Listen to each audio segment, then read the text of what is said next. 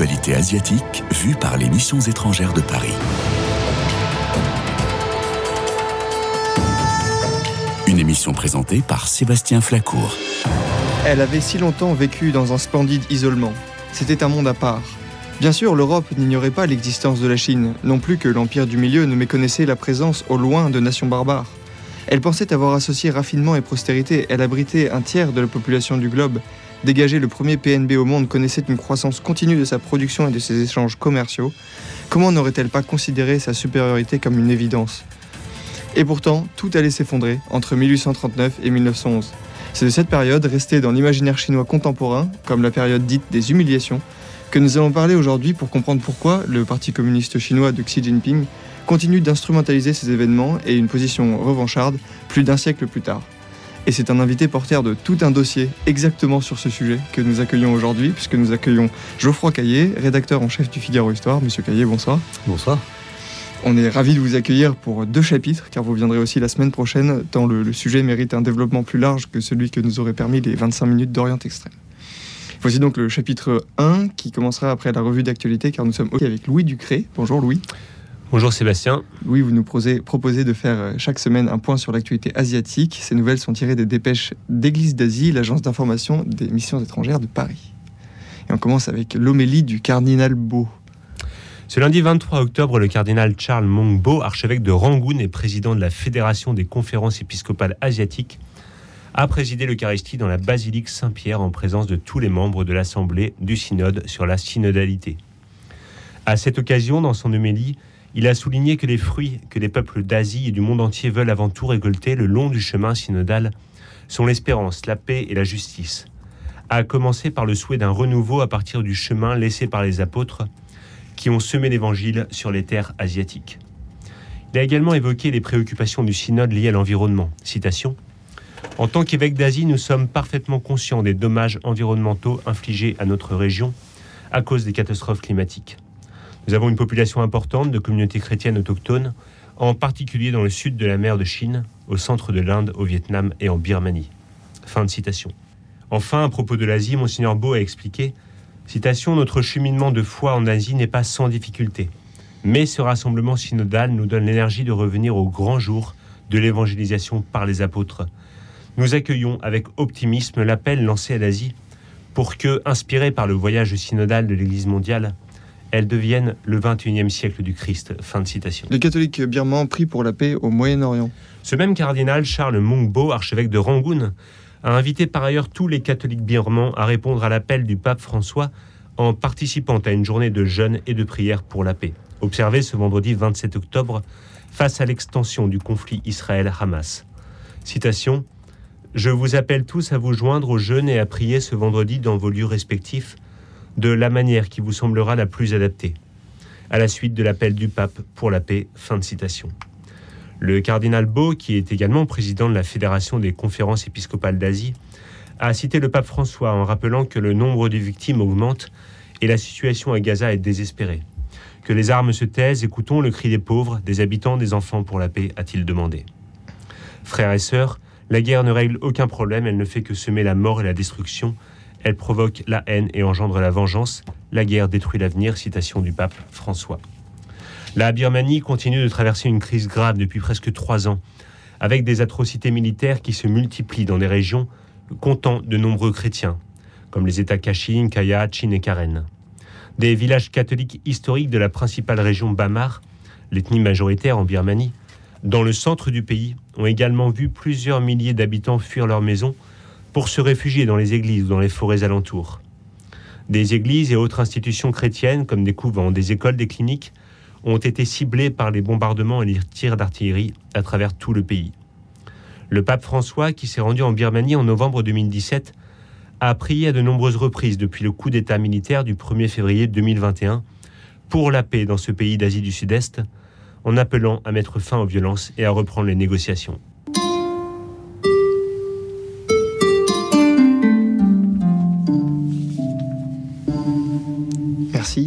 Pour ce point sur l'actualité de l'Église d'Asie.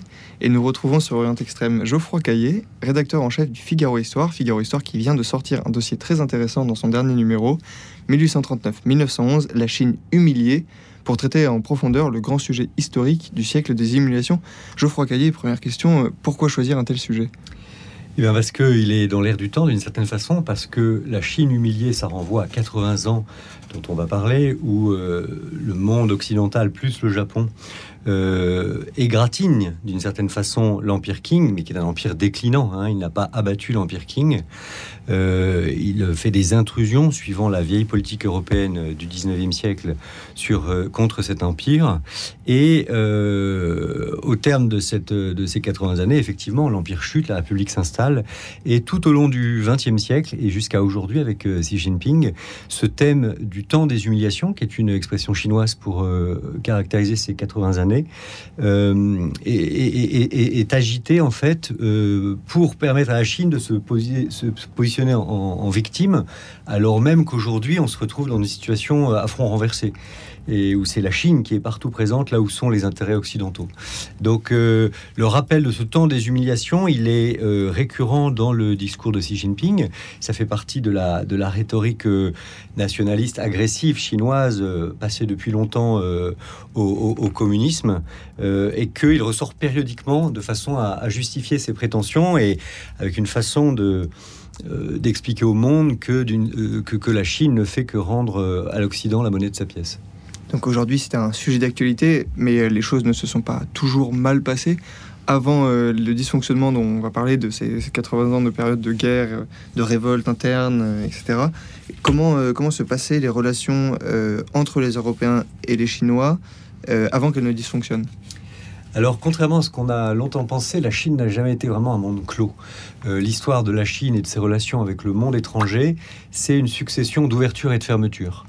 Et, euh, dans ces phases, si on remonte à la, haute antiquité, entre l'Europe et la Chine, il n'y a, pas, a aucune connaissance réciproque. On sait qu'il y a quelque chose au-delà de l'Inde, etc. Mais les conquêtes d'Alexandre ne, sont, ne sont pas allées si loin. Et donc, au, IVe siècle avant Jésus-Christ, par exemple, on ne sait absolument rien de la Chine. Les choses changent à partir de, notre ère, euh, puisque euh, les Romains, dans les sources romaines, hein, comme dans les sources chinoises, dans les annales chinoises, les Romains citent euh, les Chinois, qu'ils appellent les Serica, c'est-à-dire ceux qui habitent au, pays des fabricants de soie, parce qu'ils commercent avec eux dès cette époque. Et euh, les Chinois, eux, appellent les Romains les habitants du Daquin, c'est le nom de l'Empire romain pour les Chinois. Et il y aurait même eu une, première ambassade sous l'empereur Auguste, hein, donc euh, autour, de, la naissance de Jésus-Christ. Euh, et puis ensuite, on a des mentions de d'autres ambassades plus tardives. Euh, au IVe siècle, Constance II, par exemple, qui règne à Constantinople, euh, reçoit des émissaires de l'empereur de Chine.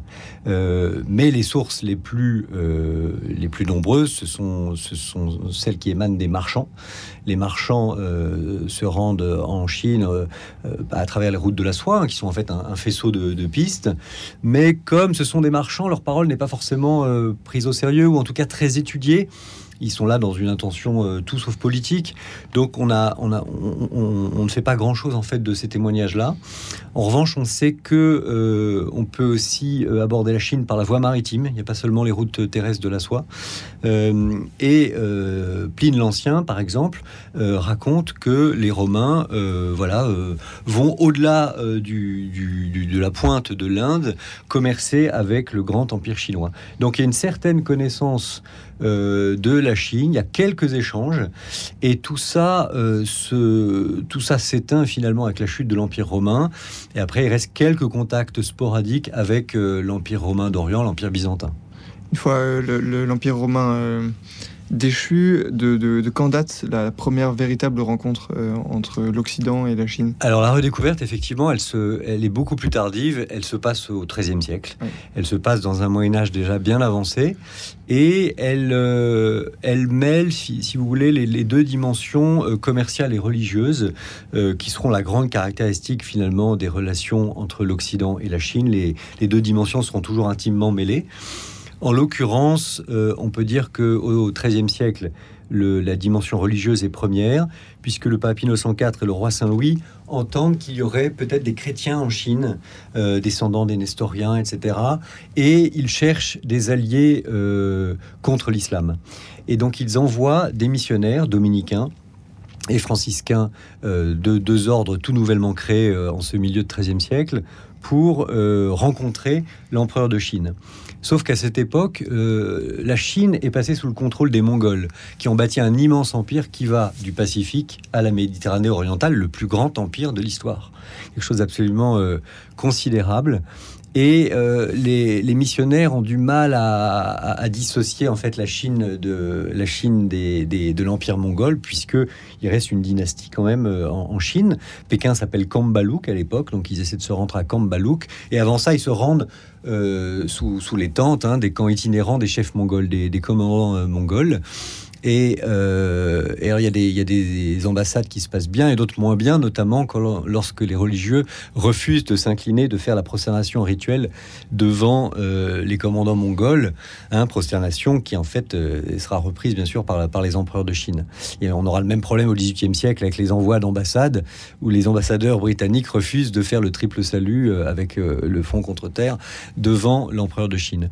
Donc euh, ces ambassades rapportent en France, euh, France et en Europe, euh, à Rome pour le pape, la nouvelle qu'il y a effectivement quelques, quelques chrétiens en Chine, mais pas évidemment encore de, mission digne de ce nom. Il rapporte, certains missionnaires rapportent des éléments très concrets sur la Chine, décrivent la situation, notamment un, religieux qui, qui fait le voyage en char à bœuf, donc il a le temps d'admirer le paysage.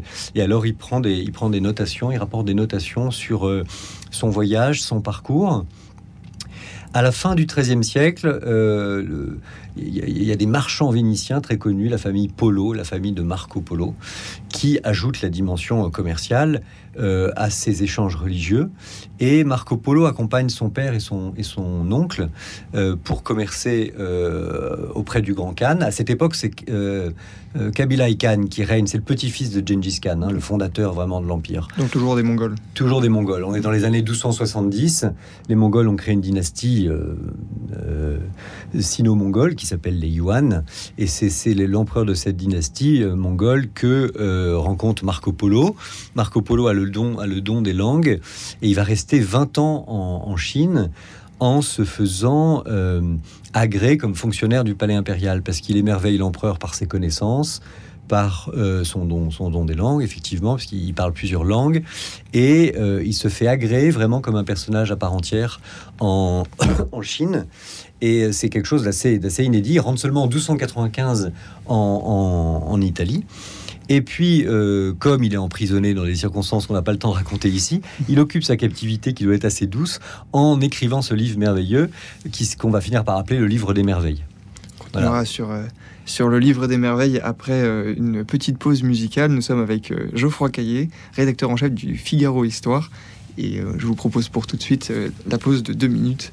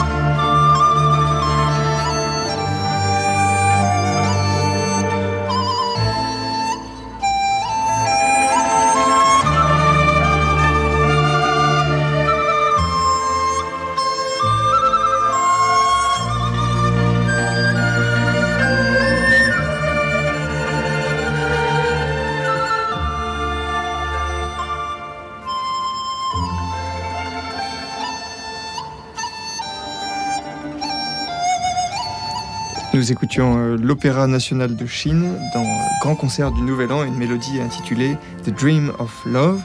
nous sommes toujours avec Geoffroy Caillé, rédacteur en chef du Figaro Histoire.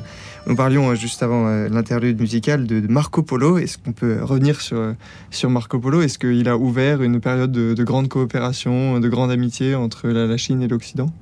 Alors, son livre des merveilles a a vendu du rêve, hein, on peut dire, pendant, pour des générations. Euh, puisqu'il décrit des villes pavées d'or, etc., au point qu'on s'est demandé parfois s'il avait vraiment vu tout ce qu'il avait décrit, et notamment parce qu'il décrit aussi le Japon, où pour le coup on sait qu'il n'est pas allé.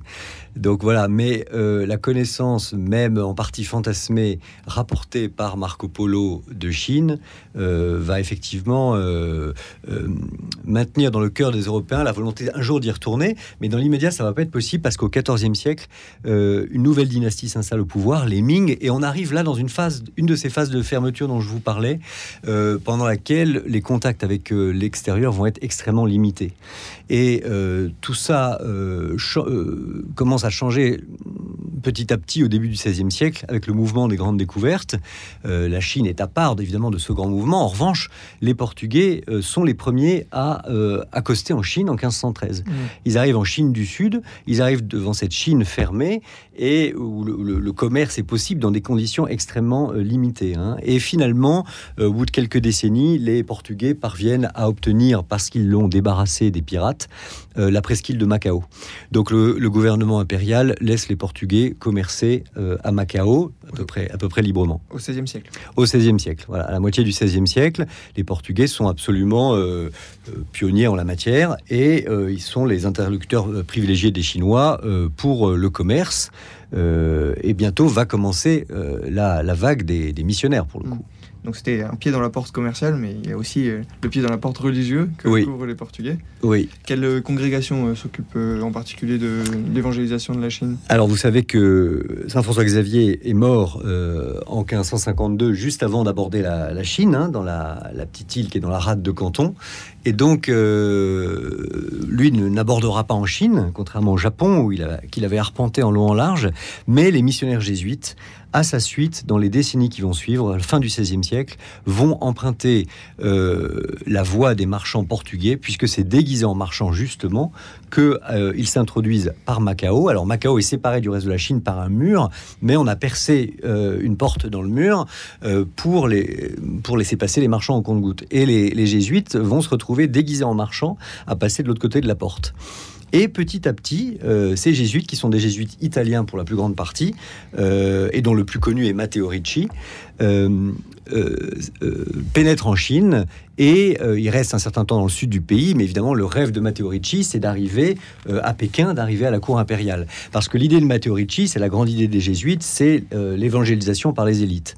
Et donc, ils se disent qu'ils obtiendront des résultats en termes missionnaires en Asie, pour toucher les cœurs, que si l'empereur de Chine lui-même entend la parole de l'évangile, entend le, catéchisme de l'Église catholique, et que par, par ruissellement, d'une certaine façon, le peuple, dans une structure aussi euh, pyramidal que, peut être l'Empire de Chine euh, va, euh, va se convertir petit à petit. En tout cas, ça va faciliter les missions. Ça va faciliter les missions. Et alors, Matteo Ricci gagne, ses, gagne ses galons à la cour. C'est amusant parce qu'au début, les, jésuites ont fait un, choix curieux, enfin tout à fait compréhensible en fait, mais qui s'est avéré contre-productif, c'est de s'habiller en bonze. Ils se disent, on va s'habiller en bonze, comme ça on va être beaucoup plus accepté par les Chinois, puis se rendre compte que finalement les, les bonzes n'ont pas si bonne réputation que ça, et comprennent qu'en réalité c'est le costume des lettrés qu'ils doivent endosser, c'est-à-dire euh, des vêtements euh, longs, mais des vêtements de soie, des vêtements riches, euh, des ongles longs, des cheveux longs. Et c'est pour ça que vous avez des, gravures très pittoresques des, Chinois, des pardon, des jésuites en Chine au, 16 au XVIIe siècle, notamment le, portrait de Matteo Ricci. Et Matteo Ricci va s'imposer à la cour impériale. Alors il ne voit pas l'empereur, surtout dans un premier temps. Il il introduit dans une première, au cours d'une première audience. On pense que l'empereur est caché derrière un. Il est entouré plutôt des, eunuques qui sont des fonctionnaires impériaux qui le reçoivent et qui le testent sur ses connaissances. Et Matteo Ricci va, va s'affirmer et s'imposer à la cour de Chine par ses connaissances. C'est un mathématicien hors pair, c'est un cartographe, c'est un astronome, il sait tout faire. Et euh, il se met à discuter science avec euh, les, eunuques de la cour, les fonctionnaires du palais impérial. Et vraiment, il y gagne sa place. Il gagne vraiment sa place. Et les jésuites, à sa suite, vont être les, vraiment les les, garants de l'ordre scientifique, si on peut dire. Euh, et les Chinois sont très impressionnés par, euh, par leurs connaissances. Ils ont eux-mêmes des connaissances approfondies, mais dans des quantités de domaines, les, Européens comblent des trous, hein, si vous voulez, de, choses qu'ils ignorent absolument. Et donc, c'est vraiment par le primat de la connaissance, on peut dire, hein, que les jésuites font leur trou en Chine, hein, même si au plan des conversions, au plan des, résultats missionnaires, les choses sont encore très modestes. À la mort de Matteo Ricci en, en 1610, on estime qu'il y a à peu près 3000 euh, chrétiens chinois. Euh, donc la pénétration, malgré tout, est, très très lente. On a l'impression qu'ils suivent un biais, euh, tel roi, telle religion. mais bon, c'est surtout par le rapport scientifique donc, ils arrivent à la cour. J'imagine Oui, parce que l'empereur ne se convertit pas en réalité. hein. même le grand empereur au XVIIIe siècle, Guangxi, qu'on a appelé le, Louis XIV chinois, est très favorable aux, jésuites mais, et aux missionnaires, mais il ne se convertit pas en fait. Hein. Mm. Il, reste, il reste bouddhiste la situation très favorable dont bénéficiaient les jésuites à, la cour ne durera pas indéfiniment non, ça va pas durer parce que euh, euh, à nouveau euh, le, commerce va s'en mêler et en fait depuis le XVIIe siècle, à la suite des Portugais, évidemment, les autres les autres nations européennes vont vouloir commercer avec la Chine. Qui sont qui sont les autres? Alors les autres, ce sont bien sûr l'Angleterre, les, les, les provinces unies, donc les Pays-Bas et la et la France. Et successivement, ces trois ces trois puissances mettent sur pied des, euh, des compagnies commerciales qui vont euh, vouloir euh, s'imposer en Chine. Et alors, ceux qui rapidement se détachent, ce sont évidemment les Britanniques qui, dès le début du XVIIIe siècle, essaient de contraindre le marché chinois qui est très fermé, très fermé, puisqu'il faut payer des taxes très importantes. et puis surtout, le commerce extérieur est déficitaire pour les Britanniques parce qu'ils n'arrivent pas à importer en Chine. les lainages et les cotonnades n'intéressent pas tellement les Chinois, ils en ont également. Et en revanche, euh, les Britanniques remportent évidemment des caisses, des, quantités, des cargaisons entières de soie, de porcelaine, d'éventail. Toutes les chinoiseries euh, euh, mises à la mode par Madame de Pompadour à la cour de France aussi, les, Français en veulent. Donc on rapporte tout ça de Chine, mais on a très très peu de choses à leur vendre. Et finalement, la seule chose que vont trouver les Britanniques, c'est l'opium c'est l'opium. Et déjà, on voit que les germes de ce qui va être la grande confrontation entre la Chine et les pays occidentaux et en tête l'Angleterre au 19e siècle, euh, se, se, met en place on va arriver à cette, cette période de l'introduction de l'opium et puis des guerres de l'opium euh, pour notre deuxième chapitre de l'émission. Vous revenez la, semaine prochaine pour nous en parler. Est-ce que vous pouvez peut-être euh, euh, terminer sur une, petite présentation des, historiens qui ont participé à cette revue du, Figaro Histoire? Oui, alors plusieurs historiens se sont penchés sur le, sujet. Alors le, papier principal qu'on abordera la deuxième semaine, c'est a été écrit par, par Xavier Paulès. Il décrit tout le mécanisme de cet affrontement, souvent larvé, parfois militaire, entre les puissances occidentales et la Chine entre 1839 et 1911, euh, l'avènement de la République. On a un très beau papier d'introduction de Jean-Pierre Duteil qui raconte ce chapitre passionnant qu'on vient d'évoquer sur les relations entre euh, la Chine et l'Occident depuis l'Antiquité euh, jusqu'au XVIIIe siècle. On a un très beau portrait de l'impératrice extrêmement pittoresque Tsui par Daniel Issef, qui est une, grande sinologue, spécialiste des premiers temps de la Chine, mais qui connaît aussi bien la période qui, qui va intéresser cette deuxième émission du 19e et du début du 20e siècle. Euh, et puis toute une galerie de personnages qui essaient de, brosser à l'intention du lecteur ces personnages parfois moins connus que, que l'impératrice Tsui en l'occurrence, qui du reste a été beaucoup photographiée, euh, des personnages qui tout au long euh, du 19e siècle ont été les protagonistes de cet affrontement, aussi bien côté chinois que côté occidental. Et quand je dis occidental, il faut bien sûr en fait ajouter le Japon.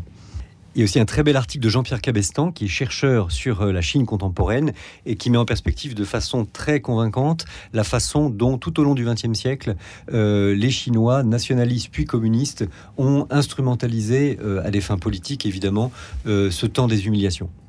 Merci Geoffroy Caillé pour ce premier chapitre de notre émission consacrée à la Chine et plus particulièrement au siècle des humiliations. C'est toujours un plaisir de lire le Figaro Histoire, c'est une revue très pédagogique qui est toujours d'une grande qualité et d'une grande clarté. Chers auditeurs, n'hésitez pas à aller retrouver ce dont nous avons parlé dans cette émission en kiosque, avec ce numéro spécial La Chine humiliée 1839-1911. Et je vous retrouve la semaine prochaine pour le chapitre 2 sur ce sujet et un autre épisode d'Orient Extrême.